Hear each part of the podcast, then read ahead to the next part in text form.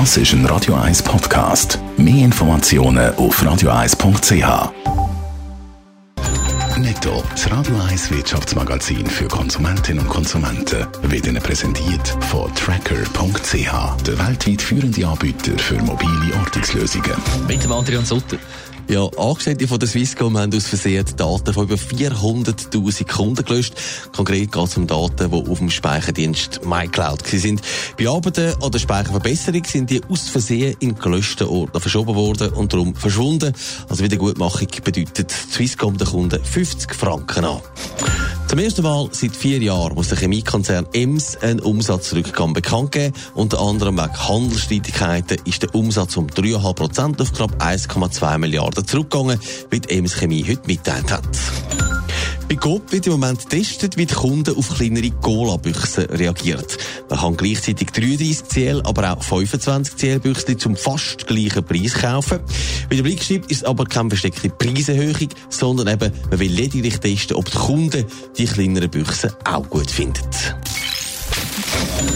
Die grossen Autoleasingfirmen in der Schweiz haben sich bei den Preisen abgesprochen. Die Wettbewerbskommission hat das angeschaut und darum einen Bus verhängt. Adrian Sutter, ein Bus, der am Markt BMW und so weiter kaum wehtut. Ja, die 30 Millionen Franken sind unter den sieben Anbietern verteilt worden und die Bus, die sind für die Firmen ein Kaffeekassenbetrag. Wenn man bedenkt, dass sie so lange beschissen haben, es ist gut, dass es ein Urteil gegeben hat, sagt der Finanzexperte von Comparis, Michael Kuhn.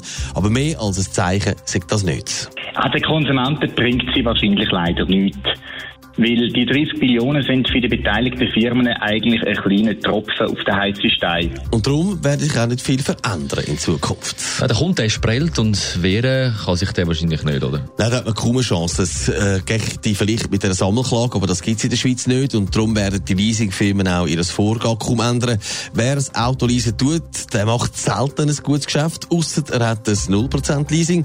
Und weil der Druck auf die Firmen steigt, ist eben auch die Verlockung vom Beschissen gross wahrscheinlich ist es halt einfach so, dass in einem Markt von 5 Milliarden Schweizer Franken allein im 2018 die Versuchung gross ist, ähm, gerade in einem Geschäft, das ziemlich tiefe Margen hat, halt ähm, einen gewissen Vorteil rauszuholen durch Absprachen. Darum zahlen jetzt die sieben Firmen die Bus und dann ist alles schon fast mehr oder weniger vergessen. Netto, das Radio 1 Wirtschaftsmagazin für Konsumentinnen und Konsumenten, ist Ihnen präsentiert worden von Tracker.ch. Weltweit funktionierende Ortungslösungen.